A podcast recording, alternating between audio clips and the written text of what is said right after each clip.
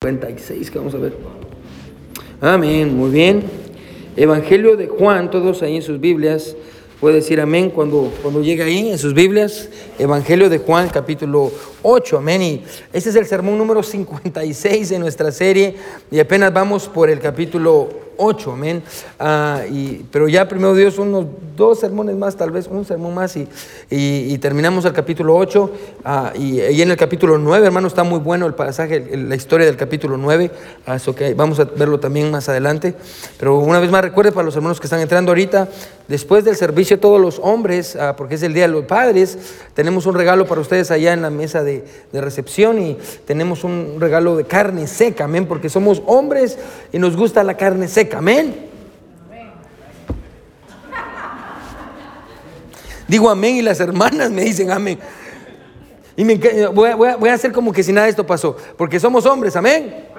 Eso, muy bien. Eso, tenga fe y confianza, hermano, de que es hombre, amén.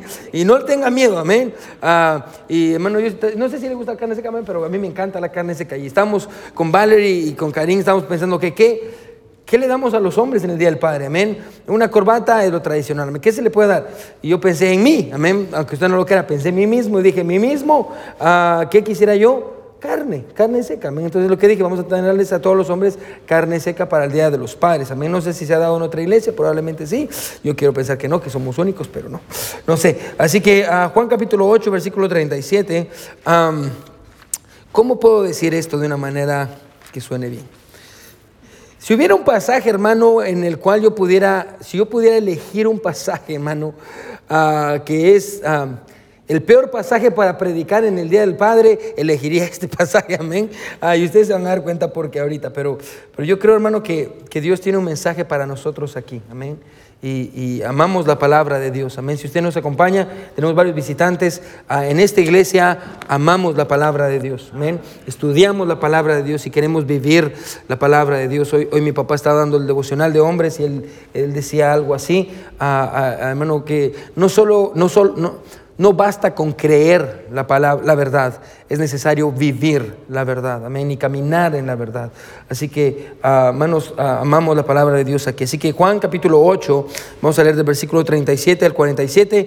Déjenme darle un poquito de contexto. aquí encontramos, hermano, a Jesús debatiendo con un grupo de judíos. Amén, está debatiendo con un grupo de judíos y están hablando acerca de cosas, básicamente, si Jesús es quien dice ser, amén, y, y, con eso en mente, hermano, llegamos al versículo 37 y vamos a ver, hermano, ah, que del 37 al 47 hay algo que está pasando ahí. Amén. Hay una verdad ah, que, sucede ahí que yo creo que va a ser muy obvia ah, y va a ser muy chistosa porque hoy es el Día del Padre. Amén. Así que me, me, encanta. Dios tiene sentido de humor. Amén. Así que miremos qué dice la palabra de Dios. Juan capítulo 8, versículo 37. La palabra de Dios dice: Sí, que sé que sois descendientes de Abraham pero procuráis matarme porque mi palabra no haya cabida en vosotros.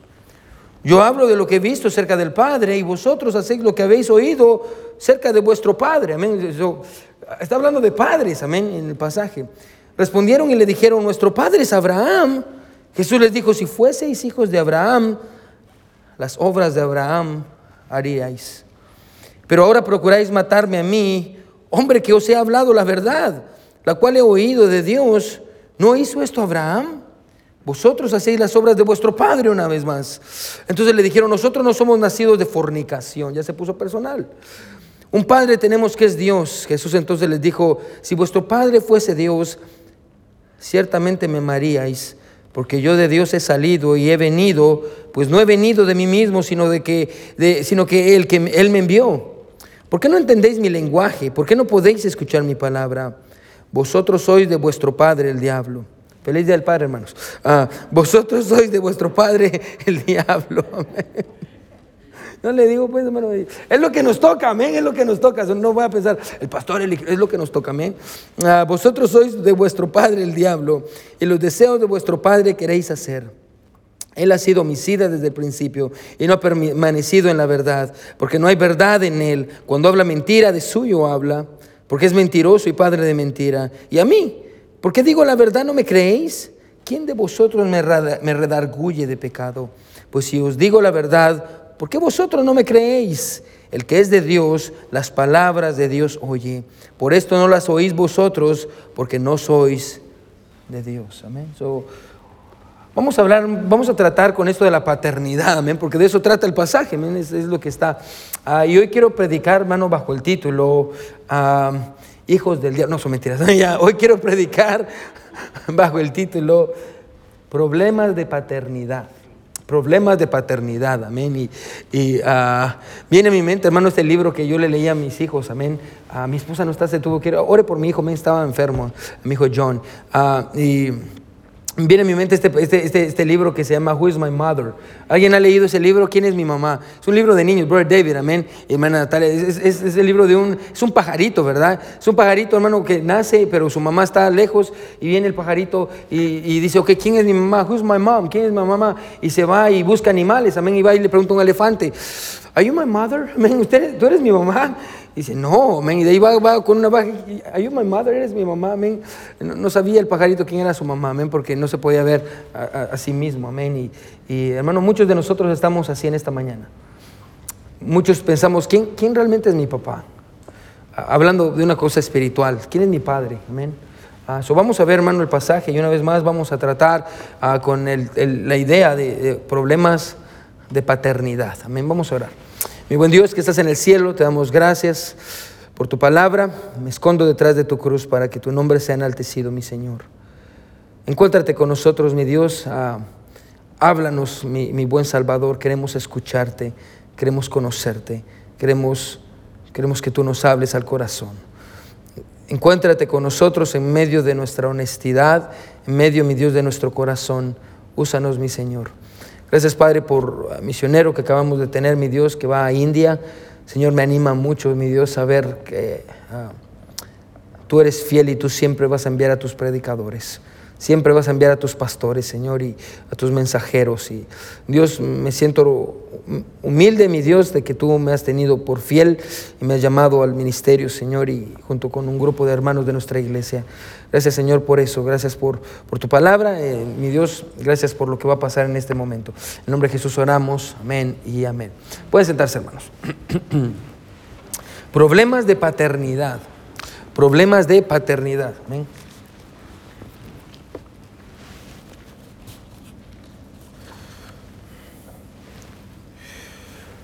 Yo creo, hermano, que hoy más que nunca ah, reconocemos ah, en, la consejería, en la psicología, incluso en la, iglesia misma, amén. Ah, hoy más que nunca reconocemos, hermano, la importancia que la niñez juega en el desarrollo de una persona. Bueno, hoy más que nunca entendemos eso. Ah, los primeros cinco, incluso seis tal vez en algunos casos, los primeros cinco años eh, de vida de un niño, hermano, ahí es donde surge, se forma la personalidad del niño. Pero no solo la personalidad, hermano, sino que ahí también es, hermano, donde, donde surge, surgen sus miedos, surgen adicciones, amén. Ah, y le voy a dar un ejemplo, cosas que, hermanos, uno estudia en, psicología, o, ah, por decirle algo, personas que tienen problemas, y solo para que se dé cuenta la importancia de, ser, de, los primeros años de vida. Cuando un niño no es mecido, cuando ya ve que cuando uno duerme al bebé y regularmente lo mece, ¿sabe por qué los niños tienen esa necesidad? Porque eso produce en los niños balance. Cuando un adulto, hermano, crece y no tiene balance, hermano, y se está tropezando con todo y siempre se está cayendo, hermano, refleja que cuando era niño, hermano, no lo mecieron. Bueno, imagínese, hermano, cómo se va formando el carácter. Por ejemplo, uh, dice, es que soy malo para las matemáticas. ¿Sabe cuándo comienza el niño a desarrollar una mente para las matemáticas? Cuando gatea. Él empieza a medir distancias, amén, de, ah, de aquí llego hasta allá y cuánto tengo que llegar de aquí hasta allá y aquí para allá. El niño está aprendiendo matemáticas mientras gatea, amén. Así se desarrolla el cerebro humano. Es, es increíble, hermano, cómo nosotros somos lo que somos, escuche, como consecuencia del desarrollo que tuvimos cuando éramos unos bebés, éramos unos niños. Ah, muchas personas llevan consigo cargas, hermano, en su corazón, impuesta por, por incluso padres abusivos, ah, negligentes o simplemente padres incompetentes. Muchas personas llevan un, ah, cargas sobre sus hombros, amén, y, y, por, por, la presencia de un padre malo, hermano, esta es una realidad. Siempre vamos a ser, siempre vamos a sufrir, hermano, independientemente sea bien o sea mal, menos siempre va a haber una consecuencia o una influencia de nuestros padres. Menos siempre vamos a tener la influencia de nuestros papás. Aunque usted diga, pastor, pero yo no tuve un papá. Sí, usted no tuvo un papá, pero usted todavía sigue teniendo la influencia o la ausencia de ese papá, todavía le está afectando. La influencia de un papá siempre nos va a afectar, amén. Y, y personas cargan cargas pesadas, amén, en sus corazones, como le digo, impuestas por padres abusivos, hay negligentes o incompetentes, o muchas veces, hermano, por el otro lado, personas llevan un apellido, amén, y, eh, que constantemente ah, los ha lastimado. Y, solo, y su apellido es un recordatorio de algo que los lastima, amén. Y no solo su nombre, sino su apellido, porque los hace recordar de la familia donde vienen y, y las cosas que ellos, que ellos vivieron, amén. Otros, por el otro lado, obtienen de sus padres una especie de orgullo pecaminoso. Reciben de sus padres un apellido que los lleva a pensar que son mejores que los demás. levante la mano si usted alguna vez conoció a alguna persona que pensaba que era más que los demás por el apellido que tenía. Amén. Todos, amén. Que yo tengo este apellido y porque yo tengo este apellido yo soy más que los demás, amén. Y, y ah, por ejemplo, yo, mi, apellido es, ah, yo no sé, vamos a poner un, mi apellido es Rojas, amén. Uh, conforme mi familia es la tercera parte de la iglesia, amén. Yo sé que no tenemos rojas en este lugar, pero suponiendo, amén.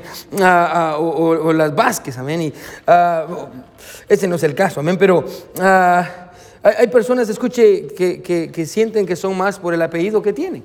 Obviamente los Rojas y los Vázquez no son ese caso, amén.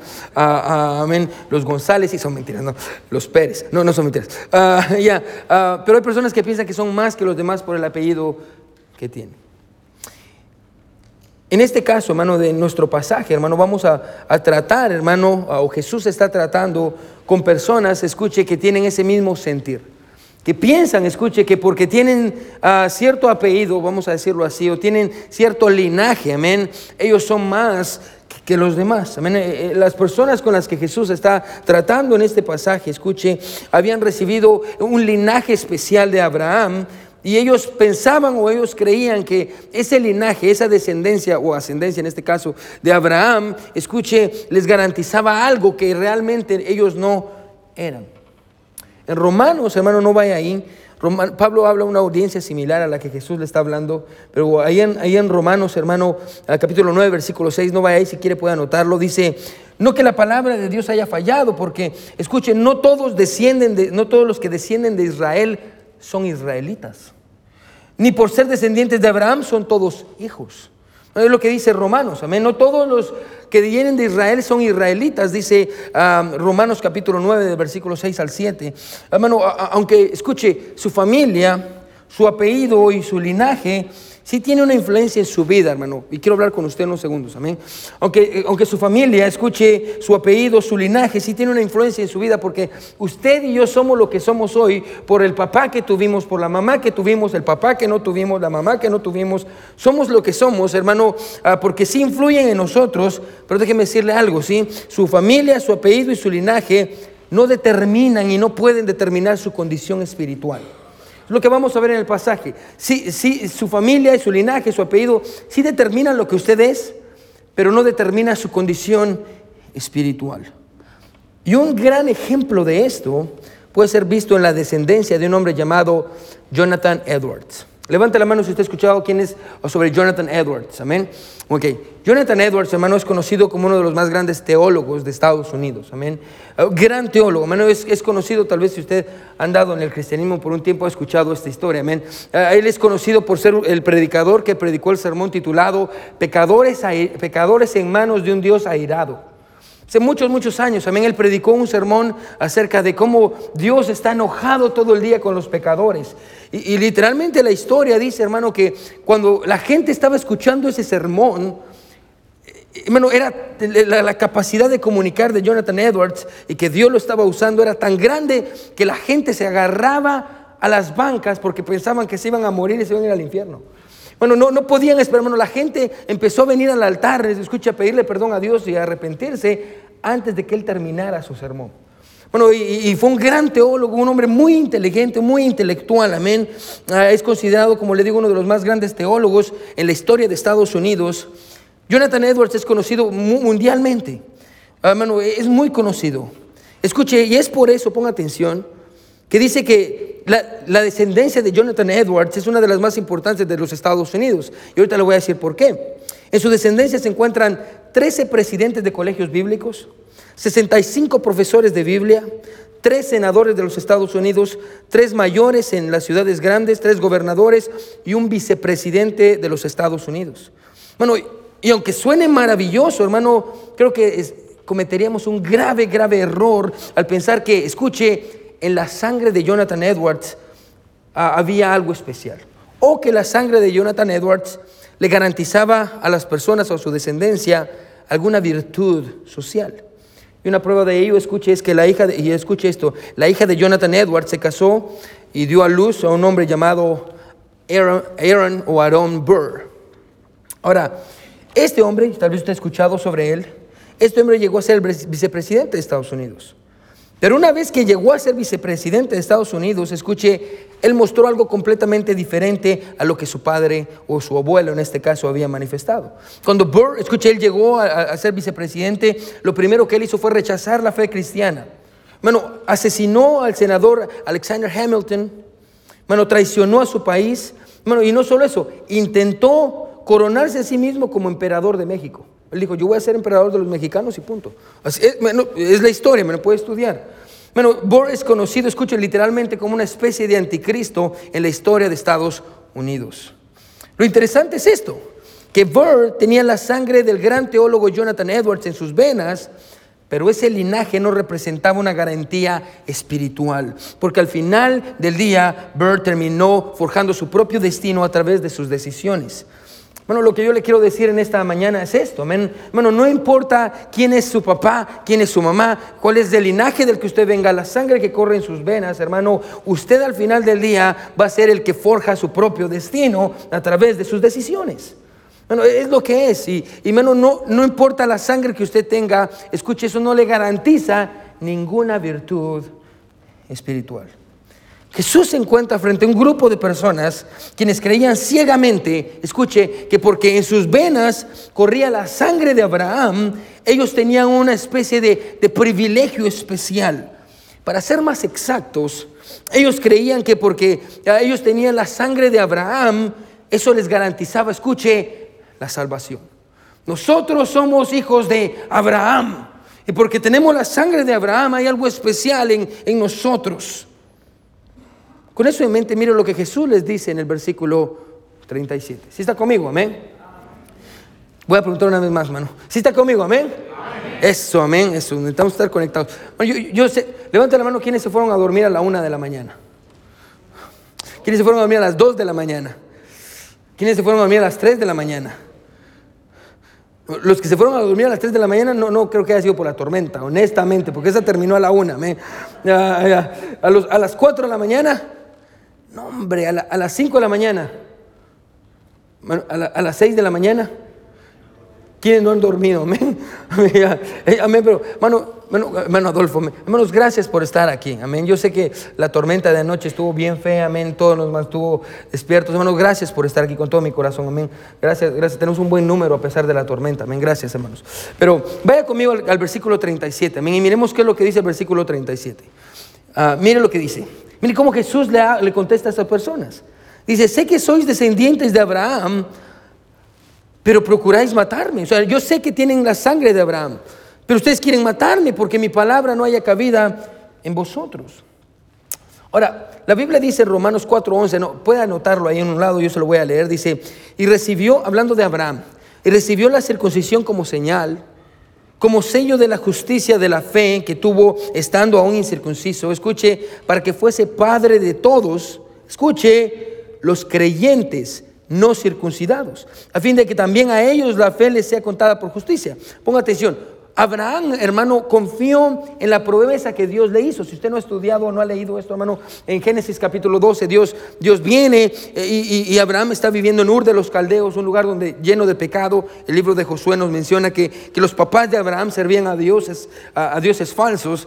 Y Dios llama a Abraham y le dice, Abraham, yo, he visto que tú eres un hombre fiel, un, hombre, un hombre correcto, que quiere hacer lo bueno.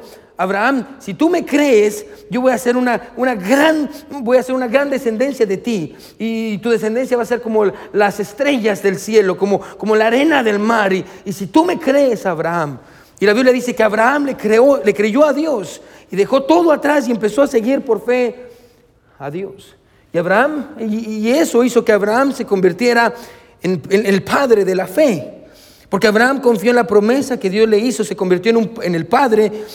Escuche, no solo de aquellos que llevan su sangre, sino de aquellos que también, escuche, han creído en la promesa de Dios para ellos. Ahora, ¿cuál es esa promesa? La promesa es esta. Escuche que Dios ha decidido salvar a su pueblo de la condenación. Escuche, a través de su Hijo Jesucristo, para que todo aquel que ponga su fe en Él pueda alcanzar la salvación. Esa es la promesa de Dios para nosotros, el Evangelio. Ahora, hay una gran diferencia, escuche, entre Abraham y estos judíos con los que está hablando Jesús. Recuerda, ellos están diciendo, ponga atención porque vamos a estar viendo la verdad, la verdad va a ser muy obvia. Pero dice, hey, nosotros somos descendientes de Abraham, Abraham es nuestro padre. Y Jesús dice, mm, ¿hay alguna diferencia entre Abraham y ustedes? ¿Cuál es esa diferencia? Ahora, mire lo que sigue diciendo el pasaje en el versículo 38. Si está conmigo, amén. Yo hablo lo que he visto acerca del Padre y vosotros hacéis lo que habéis oído acerca de, vuestro Padre. Amén. Y se respondieron y le dijeron, nuestro Padre es Abraham. Amén. Y dice, nuestro Padre es Abraham. Ah, nosotros somos descendientes de Abraham. Miren una vez más el versículo 18, solo quiero que subraye dos palabras, nos van a servir al final. Dice, yo hablo lo que he visto acerca del Padre. Escuche, dice, subraya la palabra visto.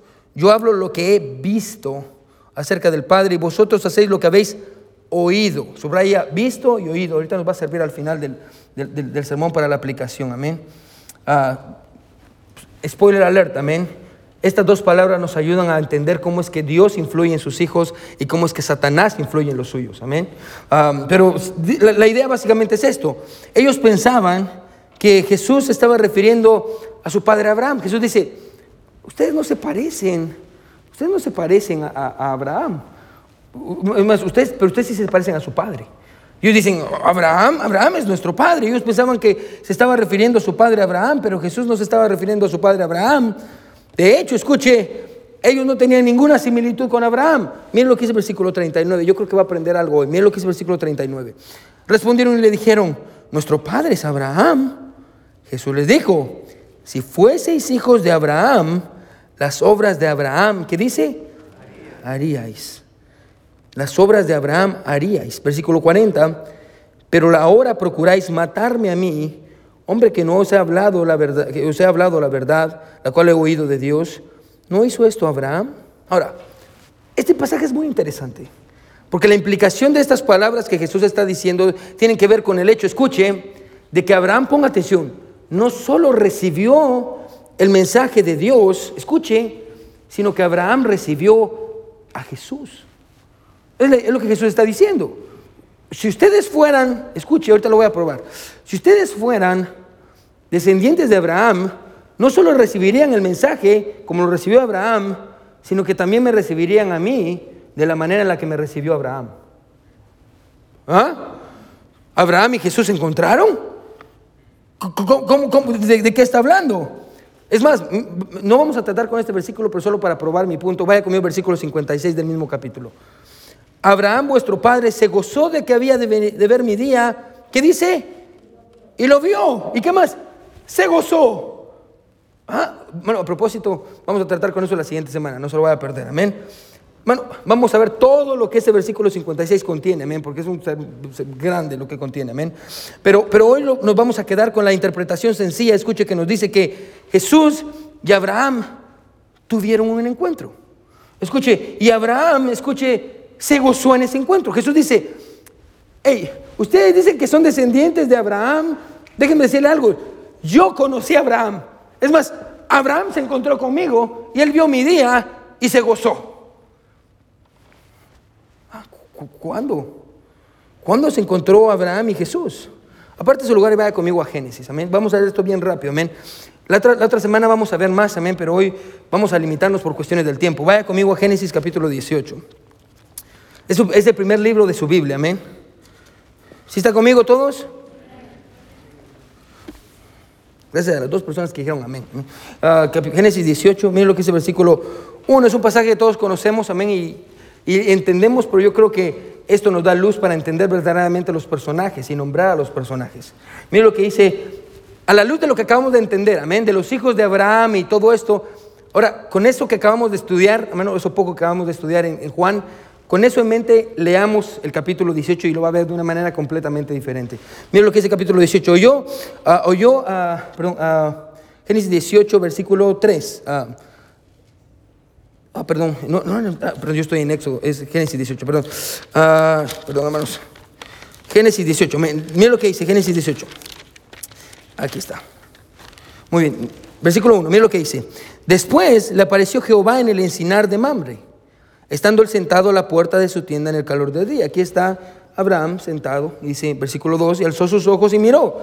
Y aquí tres varones que estaban junto a él, y cuando los vio, salió corriendo de la puerta de su tienda subraya esta palabra que dice, a recibirlos.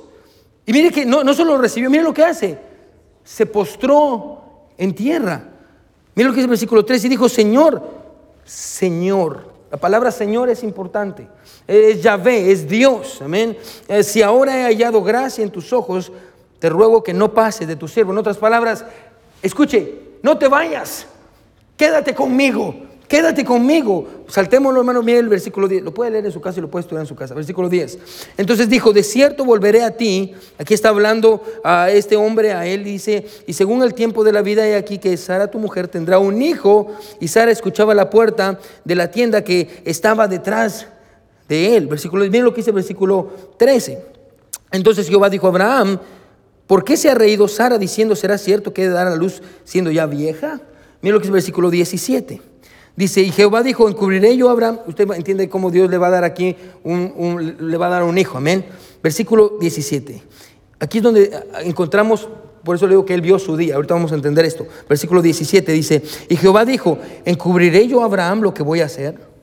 Habiendo de ser Abraham una nación grande y fuerte, y habiendo de ser benditas en él todas las naciones de la tierra, porque yo sé que mandará, escuche, a sus hijos y a su casa estos judíos que están enfrente de él, amén, a sus hijos y su casa después de sí, que guarden el camino de Jehová, haciendo justicia y juicio para que haga venir Jehová sobre Abraham todo lo que ha hablado acerca de él. Versículo 20, entonces Jehová le dijo, por cuanto el clamor contra Sodoma y Gomorra, que viene el juicio, se aumenta más y más y el pecado de ellos se ha agravado en extremo, descenderé ahora y veré si han consumado su obra según el clamor que ha venido hasta mí, y si no, lo sabré. Bueno, y usted sigue leyendo el pasaje, quédese conmigo, ¿sí?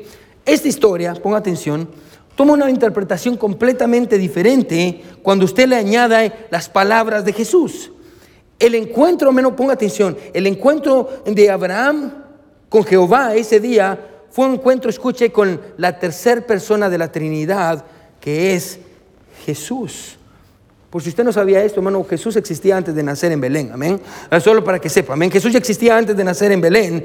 Escuche, nosotros llamamos esto en teología cristofanía, amén. Jesús apareciendo antes de nacer, amén. Es una cristofanía. Y la diferencia, solo por si usted tiene esta pregunta, se la voy a responder bien rápido, amén. ¿Cuál es la diferencia de Jesús tomando un cuerpo aquí y Jesús en Belén naciendo, amén? la diferencia básicamente es esto, ¿sí? Aquí en Génesis 18, Jesús Dios, amén, tomó una forma corpórea y en Mateo 1 y los evangelios Jesús no tomó una forma corpórea, Él se hizo carne. Él se humilló, amén. Él, se despojó, de, escuche, de todo lo que él tenía, a pesar de que seguía siendo Dios, amén. Y él vino a ser uno de nosotros. En Génesis 18 no tenía limitación alguna. Y en Mateo 1 Jesús se hizo parte de su propia creación sin dejar de ser Dios. Solo para que sepa, hermano, si tiene preguntas hablamos después de esto, amén. Aquí en Génesis 18, ah, escuche, Jesús era 100% Dios, y allá en Mateo, escuche, él era 100% Dios y 100% hombre. Esto también se llama unión hipostática, por si usted quiere darle un nombre ahí teólogo o teológico, que tenía un hombre con dos naturalezas. So, regresando a lo que estamos hablando, Jesús, escuche, apareció enfrente de Abraham. Y lo que Abraham hizo, a diferencia de estos judíos, escuche, que dicen ser hijos de Abraham fue recibirlo. Escuche, no solo lo recibió, lo trató con amor y con reverencia. Es más, escuche, porque yo creo que era hispano, hasta lo invitó a comer. Bueno, léalo, bueno, lo invitó a comer unas arepas, amén. Le dijo, yo te voy a hacer unas arepas, amén. Y, y lo invitó a comer arepas. Abraham creyó que el día del Señor iba a venir. ¿Cómo lo creyó? cuando él le dijo, voy a destruir Sodoma y Gomorra. El juicio va a venir. Amén. Abraham creyó que el día del Señor iba a venir a través de lo que le iba a pasar a Sodoma y Gomorra, una imagen de la condenación de todos aquellos que rechazan el Evangelio. Abraham no solo creyó en el Evangelio, escuche, no solo, no, no solo creyó en el Evangelio, sino que recibió a Jesús y lo trató con amor y con reverencia. Y todo lo contrario, escuche, muchos años después, con estos descendientes de Abraham, quienes lejos de aceptar a Jesús, lo están rechazando. El punto es este. El argumento de Jesús probaba, escuche, inequívocamente que estos judíos, ponga atención, no eran hijos de Abraham. ¿Por qué? Ponga atención bien sencillo, porque no se parecían a Abraham. ¿Se da cuenta?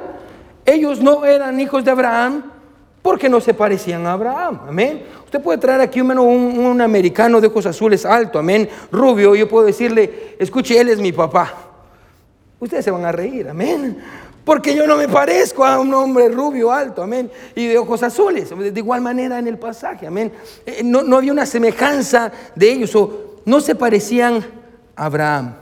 Abraham creyó el mensaje que escuchó y recibió a Jesús y lo trató con amor y reverencia, no como estos maestros. Ellos se habían olvidado, escuche, de que la relación entre ellos y Abraham no servía de nada menos de que ellos tuvieran la misma fe de Abraham. Escuche, hermano, no se trataba del linaje o de la sangre, se trataba de la fe. Ahora, para nosotros las palabras de Jesús tienen sentido, pero para ellos sonaron como algo horrible. ¿Cómo así que no somos hijos de Abraham? ¿Cómo, perdón, ¿cómo así que no somos descendientes de Abraham? ¿Qué, ¿Qué estás diciendo? Eso es una ofensa terrible, amén. Porque para ellos representaba mucha dignidad, mucha, mucha dignidad. Pero las cosas, hermano, lejos de mejorar, se van a poner mucho peor. Mire, mire, cómo ya están enojados. Mire lo que van a decir ahora versículo 41. Regrese conmigo allá, Juan. ¿Sí está conmigo? Amén. Mire lo que dice allí, versículo 41. Dice, vosotros, ah, dice, vosotros hacéis las obras de vuestro padre. Entonces le dijeron, nosotros no somos nacidos de qué? Fornicación. Un padre tenemos que es Dios. Bueno, están, están ofendidos. Están muy ofendidos. Amén. Ellos dicen, a ver, están tan ofendidos que, deciden atacar a Jesús, no de una manera doctrinal, sino deciden atacar a Jesús de una manera personal. Y, me, los puedo imaginar pensando, este Jesús, ok, quiere que hablemos, estamos hablando de padres, ¿verdad Jesús? Y, estás, estás, diciendo que no somos descendientes de, de Abraham. ¿Quieres hablar de padres? Hablemos de padres. Nosotros no somos hijos de fornicación como tú. Porque en ese tiempo ya se había regado, amén, ah, el, chisme, por eso le digo que yo creo que eran hispanos, se había regado el chisme, amén, ah, de que, escuche, cuando José se casó con María, María ya estaba embarazada. A propósito, spoiler alert, es verdad, amén. Ella ya estaba embarazada, solo que no era de un hombre, sino que era del Espíritu Santo. Obviamente ellos no podían entender eso, pero se recorrió el rumor, escuche, de que Jesús, ah, él era un hijo de fornicación. Entonces le están diciendo, Jesús, Tú eres un hijo de fornicación. ¿Quieres que hablemos de padres? Tú eres un hijo de fornicación. Tu padre ni siquiera era tu padre. Tu mamá estaba embarazada antes de que se casaran. ¿Se imaginan, Están, están enojados, amén. Están, están atacando, atacando a Jesús y, haciendo en su mente, amén, tratando la manera de hacerlo de menos. Ahora ellos ignoraban, hermano, como le digo, que Jesús no era producto de la fornicación de María. Jesús era producto de la obra del Espíritu Santo en ella. Entonces ahora ellos dicen, no, ok, no somos hijos de Abraham, nosotros somos hijos de Dios. Miren lo que Jesús les dice el versículo 42. Jesús entonces les dice, si vuestro Padre fuese Dios, ciertamente me amaríais, porque yo de Dios he salido y he venido, pues, he venido, pues no he venido de mí mismo, sino que el que me envió. Jesús, a diferencia de los judíos con los que estaba hablando, él tenía algo que ellos no. Escuche, quédese conmigo. Jesús tenía la semejanza de Dios en él. Colosenses 1.15, no vaya ahí, dice Él, hablando de Jesús, Él es la imagen del Dios invisible, el primogénito de toda la creación, no que Él haya sido el primero creado, sino que Él ya existía cuando vino la creación. Bueno, eh, Colosenses 2.9 dice esto, porque en Él habita corporalmente toda la plenitud de la deidad. Amén. Jesús, escuche, Él era la imagen de Dios y en Él habitaba toda la plenitud de la deidad. Piensa en esto, hermano. Cuando Jesús caminó en la tierra, piensa en las cosas que Jesús hizo. Jesús sanó a los enfermos.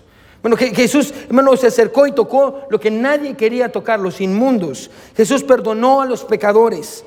Jesús le dio vista a los ciegos. No hizo que caminaran los cojos. Amén. En los capítulos anteriores multiplicó los panes y los peces y alimentó a más de 15 mil personas con eso. Amén. Y él detuvo la tempestad en el mar. Escuche, nosotros, ponga atención, nosotros sabemos que Jesús es el Hijo de Dios, no solo porque Él no lo dijo en su palabra, escuche, sino porque nosotros lo hemos visto a través de su vida. Eh, eh, lo vimos, es más, escuche, Mire cómo dice, mire lo que Jesús les dice en el versículo 46. Mire, lo que es el versículo 46. ¿Quién de vosotros me redarguye de pecado? En otras palabras, si yo soy un pecador, díganme cuál es mi pecado. Bueno, si se da cuenta que después las letras, si tiene una Biblia donde las letras de Jesús están en rojo, siguen en rojo. ¿Por qué? Porque nadie pudo decir nada. Jesús dice, yo he vivido una vida eh, eh, de tal manera que ustedes sepan, escuche, que yo soy hijo de Dios. Ponga atención, porque yo me parezco a Dios. Yo soy hijo de Dios porque me parezco a Dios. Y, y, no, y si no es así, compruébemelo. Y todos se quedan callados. Ayer era la oportunidad de estos judíos de presentar pruebas a las personas que estaban ahí de que Jesús estaba mintiendo, pero no era ahí. No pudieron presentar ninguna sola prueba. Miren lo que dice el versículo 43. ¿Por qué no entendéis mi lenguaje? ¿Por qué no podéis escuchar mi palabra?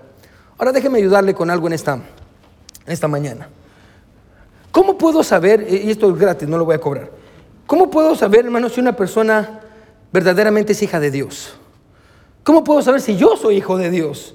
Amén. ¿Cómo puedo saber? Muy sencillo, hermano. Lea una vez más el versículo 42. Jesús entonces le dijo, si vuestro Padre fuese Dios, subraya lo primero, dice, ciertamente me amarías porque yo, de Dios he salido y he venido, pues no me envió, eh, no he venido de mí mismo, sino del que me envió. Versículo 43, porque no entendéis mi lenguaje, porque no podéis escuchar. ¿Qué dice? Mi palabra. Según este pasaje, escuche, usted sabe que es un hijo de Dios cuando usted ama a Jesús y ama su palabra. Punto. Usted sabe que usted es un hijo de Dios cuando usted ama a Jesús y ama la palabra de Dios. Déjeme hacer una pregunta bien rápido. Mayormente, hermano, yo creo que estas palabras toman más, todavía aún más ah, fuerza, entendiendo que anoche hubo una gran tormenta aquí. ¿Por qué usted está aquí en esta mañana? Porque usted viene cada semana a este lugar para escucharme hablar a mí por más de una hora a veces. Y si usted viene, hermano, y si usted viene temprano, viene a la oración de hombres, bueno, usted está aquí desde las nueve y media de la mañana. ¿Por qué usted hace eso? Usted nunca iría a escuchar al otro lado de la calle para escuchar a un hombre hablar por más de una hora y media, de cualquier cosa. ¿Por qué usted está aquí en esta mañana? Porque usted sirve en la iglesia y, en escuela dominical. Porque usted se levanta temprano para hacer lo que usted tiene que hacer en la iglesia. Porque se, se involucra en actividades y siente el deseo de hacer algo. ¿Por qué siente el deseo, escuche, de, de leer la palabra de Dios? ¿Por qué cuando no la lee se siente mal? Muy sencillo. Usted está aquí porque usted ama a Jesús. Amén. Usted está aquí porque usted ama su palabra. Usted quiere conocer más de Él. Ah, y, eso, mis hermanos, son las características principales, escuche, de que nosotros somos hijos de Dios. Porque amamos a Jesús y amamos su palabra. Jesús está diciendo a los judíos, yo soy hijo de Dios. ¿Por qué? Porque yo actúo como Dios. Y si ustedes fueran hijos de Dios, ustedes me amarían y amarían mis palabras pero ustedes no las pueden entender. A propósito, una persona que no es capaz de entender la palabra de Dios y aceptar la palabra de Dios, no puede ser un hijo de Dios. Eso vuelvo a repetir.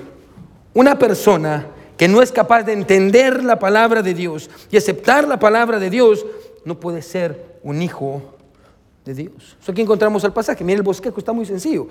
Ellos dicen, somos hijos de Abraham. Jesús le dice, no, porque yo conocí a Abraham, Abraham me recibió, vio mi día, y ustedes no se parecen en nada a Abraham. Nosotros somos hijos de Dios, mm, tampoco, porque yo soy hijo de Dios y las obras que hago ustedes la conocen, y ustedes no se parecen en nada a mí. Ahora, vamos a sumar uno más uno, amén. Si no son hijos de Abraham, tampoco son hijos de Dios. ¿De quién son hijos? La, respuesta es obvia. Para nosotros, pero no para ellos. Miren lo que dice el versículo 44. Por si no, que habían dudas, vosotros sois de vuestro padre el diablo. Amén. Y los deseos de vuestro padre queréis hacer.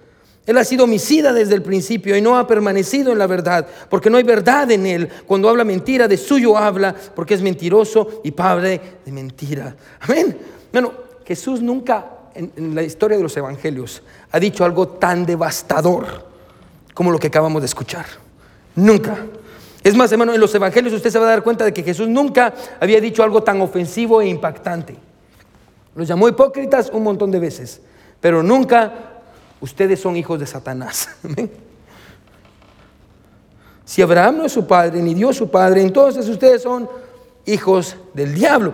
Qué gran acusación, qué gran acusación. ¿Por qué les está diciendo esto?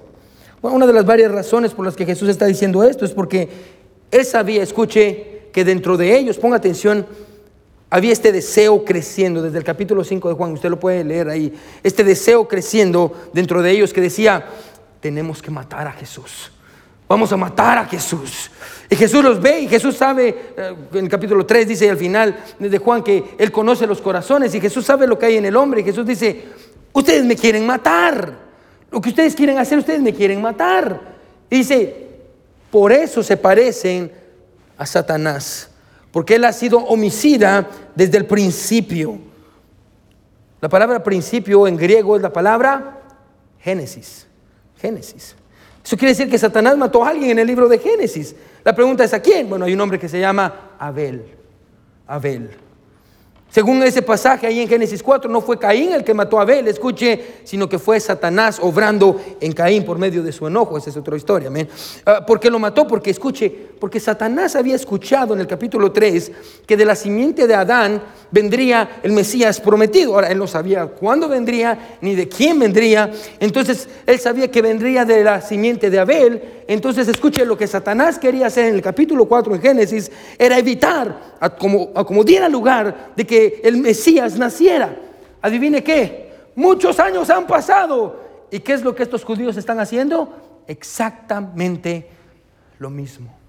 Exactamente lo mismo, evitando, escuche, que el Mesías haga lo que tiene que hacer, queriendo matarlo. De hecho, usted puede verlo a través de toda la Biblia, como una y otra vez Satanás está intentando matar, a, evitar que Jesús y el Mesías, el Mesías naciera.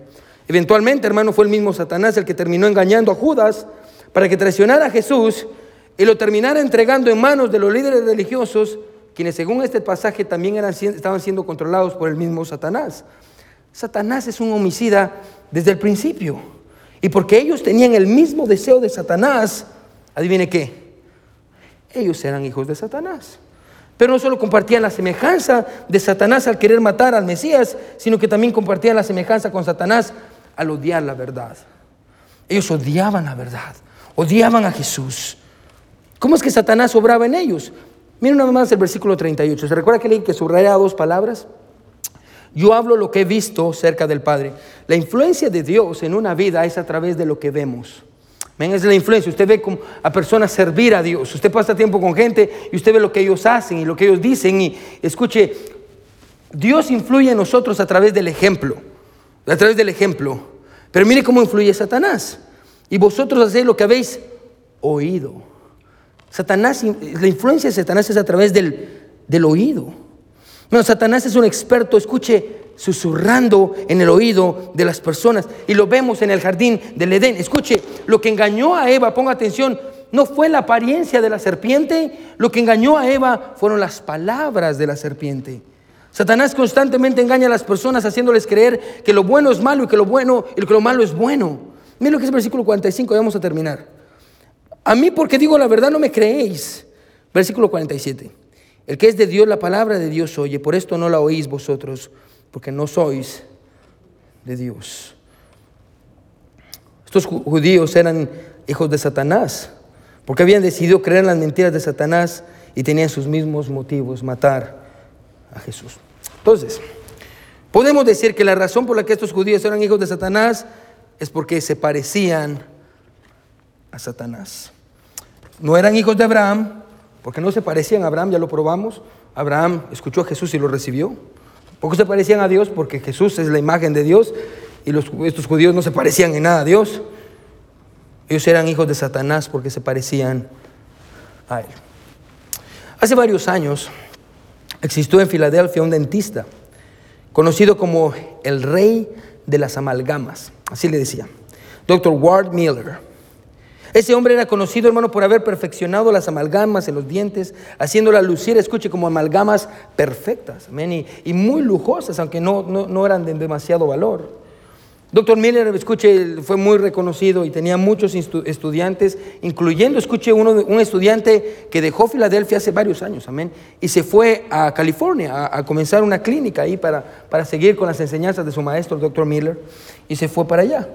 Un día, este estudiante estaba allá en, a miles de millas, amén, ahora allá en, California, muy lejos de su profesor, y recibió un paciente que venía por una limpieza de dientes. Cuando lo vio, lo, tendió, eh, le abrió la boca. Y en el segundo en el que abrió la boca, el hombre lo ve y le dice, ¿usted viene de Filadelfia? El hombre asustó, asustado le preguntó, ¿cómo sabe que vengo de Filadelfia? Es más, le dice el dentista, yo sé el nombre de su dentista, es Dr. Miller. El hombre no podía creer, ¿cómo es, cómo es esto posible? Dijo. Y le dijo, ¿cómo, cómo puede saber esto? Dijo, él preguntó al paciente. Y este estudiante en California, que estaba a millas de distancia de su profesor, dijo lo siguiente, lo supe cuando abrió su boca y sus dientes, y vi sus dientes, específicamente las amalgamas que tiene. Es imposible, escuche, esconder la huella del doctor Miller. Creo que durante todo el pasaje hemos estado viendo esa misma verdad de diferentes maneras. Es imposible esconder la huella de nuestro verdadero Padre en nuestras vidas. Es imposible. No se puede esconder la huella de nuestro Padre en nuestras vidas. Usted no puede esconder quién es su Padre. Y usted puede decir todo lo que usted quiera. Todo lo que usted se puede vestir, hermano, como dice el dicho, ah, amén, ah, hijo de tigre, pintito, amén. Usted puede decir todo lo que usted quiera, pero aún así es imposible no reconocer quién es su verdadero Padre. Es más, ¿con quién está hablando Jesús? A veces es necesario recordar el contexto una vez más. Mira lo que dice el versículo 30. Hablando él estas cosas, ¿qué dice? Hablando él en estas cosas, ¿qué dice? Muchos creyeron en él. Jesús está hablando con un grupo de judíos que acababan de decir que creían en él. Quiero que me escuchen esta mañana. No importa qué es lo que usted diga o cómo se sienta, si en su corazón hay rencor en esta mañana y hay odio y hay falta de perdón y, el pecado en su vida, escuchen, no le genera ningún dolor. Y usted puede pecar y se siente libre de pecar y su conciencia no lo delata. Y no ama a Jesús ni quiere servirle de corazón. Y viene a la casa de Dios y usted siente que venir a la casa de Dios es una carga para usted. Y lo traen a la fuerza. Y sus papás lo traen a la fuerza. Y servirle al pueblo de Dios es algo que usted no quiere hacer. Y no ama la palabra de Dios. Y no ama al pueblo de Dios. Escuche, espero que usted entienda que con la autoridad de la palabra de Dios yo puedo decirle en esta mañana que usted no puede esconder quién es su Padre. Porque las huellas de Él están en usted están en usted. Y no puede esconder quién es su Padre. Si hay una verdad que podemos aprender de este pasaje, mis hermanos, es que la verdadera fe en Jesús va a producir semejanza a Dios. La verdadera fe en Jesús va a producir semejanza en Dios. Y se vuelvo a repetir, la verdadera fe en Jesús va a producir semejanza a nuestro Padre Celestial, va a producir semejanza a Dios. Y qué mejor verdad que esa para el día del Padre. Qué mejor verdad que esa para el día del Padre. Porque yo no sé usted, pero yo quiero ser como Dios, porque mis hijos quieren ser como yo. Yo quiero parecerme a Dios en mi amor por su iglesia, en mi amor por sus santos, en mi amor por el Evangelio. Yo quiero parecerme a Dios en su misericordia y en su gracia. Y, escuche, y, tal vez usted dice, yo no tengo hijos en esta mañana, pastor, sí, pero usted mira un montón de niños en este lugar que necesitan un padre espiritual, necesitan un ejemplo. Y los únicos que podemos dar ese ejemplo, escuche, somos los hombres. Ella constantemente le robaba a su esposo. Por fuera parecía que tenían un buen hogar, la casa estaba limpia, bonita, la pareja era una pareja muy atractiva, sus niños eran muy dulces, pero por dentro las cosas estaban muy lejos de ser lo que deberían de ser. Su esposa era adicta al alcohol. Ella había visitado varios consejeros, había visto terapistas, había visto otros pastores, y lejos de ayudarla, simplemente ella empeoraba más y más. Periódicamente ella irrumpía en las cuentas del banco para, de su familia para extraer todo el dinero que podía para poder mantener su vicio. Sus acciones habían puesto a la familia a la orilla de la bancarrota muchas veces. Las deudas no podían ser pagadas incluso con el buen salario de su esposo, no en esta generación ni en la siguiente generación. El daño financiero que la familia recibió hasta el día de hoy va a tomar, escuche, más de una vida para poder ser reparado. Pero el mayor daño de esta familia no era financiero, era emocional. Es imposible medir el dolor de saber que su esposa está robándole y al hacerlo está destruyendo la seguridad de su familia. Les pregunto, ¿qué es lo que el esposo tiene que hacer? Ella le es infiel, ella le roba el dinero, ella se lo gasta en vicios, ella va y se va al casino a jugar. La sociedad en la que vivimos dice, salga de ese matrimonio. Usted no merece una mujer que lo trate así. Pero a lo contrario de lo que la sociedad dice, este esposo no ha dejado a su esposa. Escuche, cada vez que ella le ha robado y ha destruido tanto su futuro como el de sus hijos, él amorosamente la ha perdonado. Incluso cuando ella estuvo a punto de quitarse la vida, él la ha amado. En cierta ocasión le pregunté, ¿por qué no la deja? ¿Por qué no termina la pesadilla y la deja? Él me respondió así, pastor, mis hijos la necesitan, pero más que eso ellos necesitan conocer a mi Señor, a nuestro Dios. Escuche, ¿cómo ellos van a poder conocer el perdón de nuestro Padre Celestial cuando su Padre terrenal no es capaz de perdonar a su propia madre? ¿Cómo mi esposa puede conocer el amor de nuestro Dios si el líder espiritual en casa no la ama incondicionalmente a pesar de sus errores? Por el bienestar de su familia, este hombre ha sostenido hoy su matrimonio hasta la fecha de hoy. Usted no puede esconder las huellas de su padre sobre usted. Tarde o temprano la gente va a saber quién es su papá, quién es su Padre Celestial. Bueno, y, pienso en, una niña de nuestra iglesia, Angelique. Bueno, y, me enternece el corazón pensar en ella. Bueno, y hace bueno, mucho tiempo, y tal vez usted la ha escuchado, amén. Siempre venía conmigo, me decía, pastor, y hoy no está con nosotros, amén. Ah, ah, siempre venía y me decía, pastor, yo quiero ser pastora, amén. Obviamente mi cabeza de teólogo, de, de pastor, alerta, alerta, alerta, amén, alerta, falsa doctrina, falsa doctrina, amén, hay que corregir, hay que corregir, amén. Gloria a Dios que hay veces en las que me quedo callado cuando me tengo que quedar callado. Y lejos de darle una, enseñanza doctrinal acerca del por qué los hombres tienen que ser los pastores y no las mujeres, no porque ellas no puedan, sino porque es el orden de la palabra de Dios. Lejos de darle una enseñanza doctrinal que no podría entender en su mente de ocho años, me senté y yo le digo, ¿por qué usted quiere ser pastora? Y ella me mira y me dice, porque yo quiero ser como usted, pastor. Eso es más que suficiente para que yo quiera ser como Dios. Porque hay niños en esta iglesia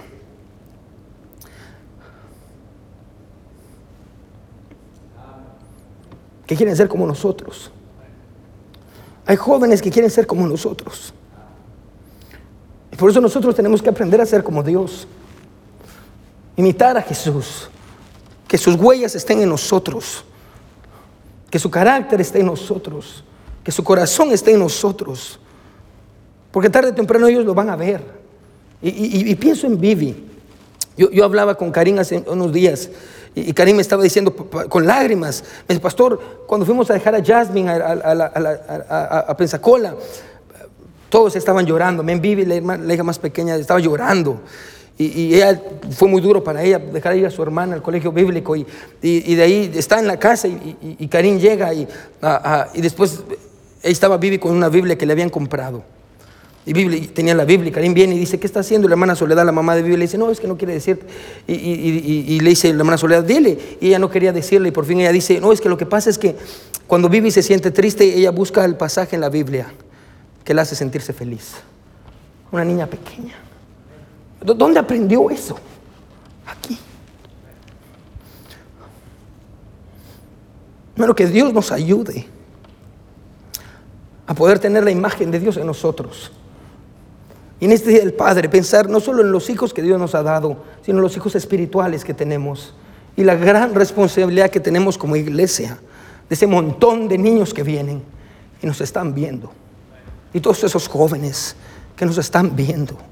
Que nuestra oración, hermano, en esta mañana pueda ser, Señor, yo quiero ser como tú, porque ellos quieren ser como yo. Que Dios nos encuentre fieles, que los que vienen atrás nos hayan fieles, que nos hayan sirviendo a Dios, creciendo en la obra del Señor. Hermano, usted no puede esconder quién es su papá.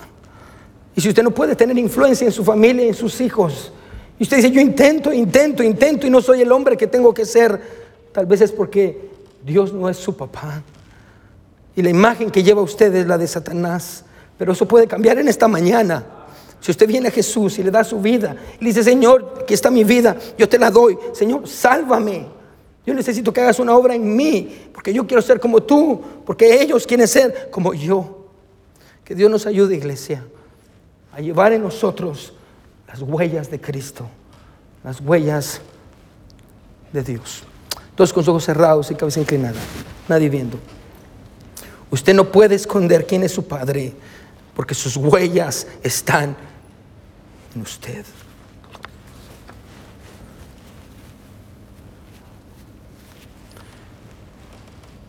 Señor, yo quiero ser como tú, porque ellos quieren ser como yo.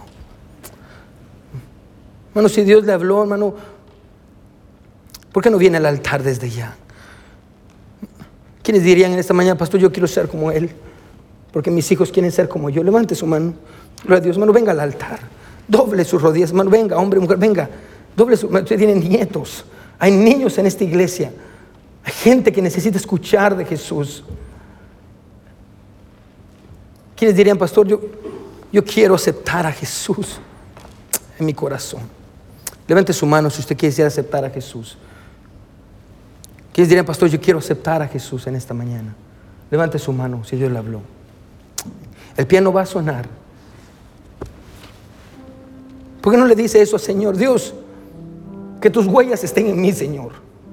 Que tu carácter esté en mí. Ayúdame a perdonar a mi esposa, a mi esposo. Ayúdame a ser un hombre de gracia, una mujer de gracia.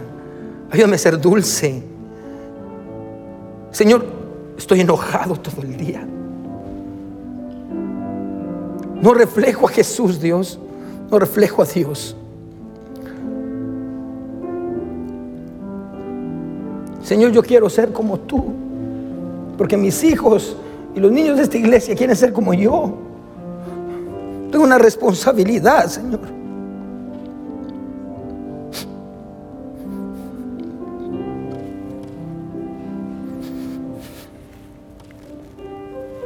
Tenemos una responsabilidad, iglesia. Guardar la fe, y ser honestos y ser fieles a la verdad. De llevar en nosotros las huellas de Cristo, el carácter de Cristo. Hermano, si, si usted no lo tiene, hermano, pídaselo a Dios. Él se lo va a dar, hermano, necesita sabiduría, dice Santiago. Pídala Dios, se la va a dar en abundancia. ¿Qué carece? ¿Qué, no tiene, hermano? Dios tiene mucho para usted. Señor, yo quiero ser como tú, porque mi hijo quiere ser como yo. Los niños de esta iglesia quieren ser como nosotros.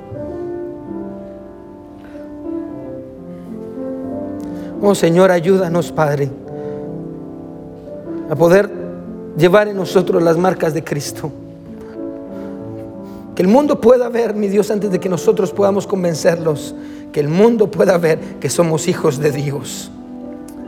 Y si no es así, Señor, si hay alguien en esta hora que, que no te conoce como Salvador, que al ver su vida dice, las huellas que en mí hay no son las de Dios, que pueda venir Dios y dar, dar su vida a ti.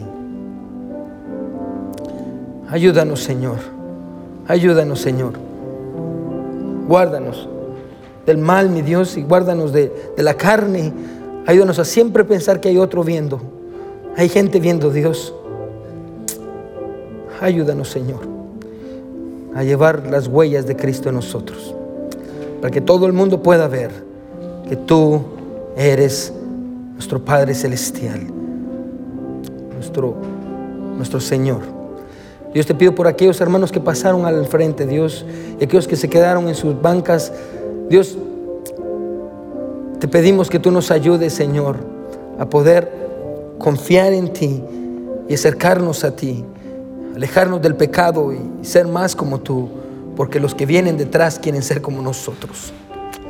Ayúdanos, Señor, a llevar en nuestros hombros esta responsabilidad tan grande que tú nos has dado de ser hijos de Dios. Te amamos mucho, Señor, en el nombre de Jesús. Oramos. Amén y amén. Amén. Muy bien. Amén, hermano. Vamos a. ¿Qué himno es el que cantamos al final, Karim? Okay, you, you, what was the last one that you have? Oh, oh you changed it? Okay. You already have it? Okay, so vamos a cantar un himno, hermanos. Vamos a ponernos sobre nuestros pies todos y vamos a cantar Vía Cristo en ti. Amén. Precioso himno para cantar.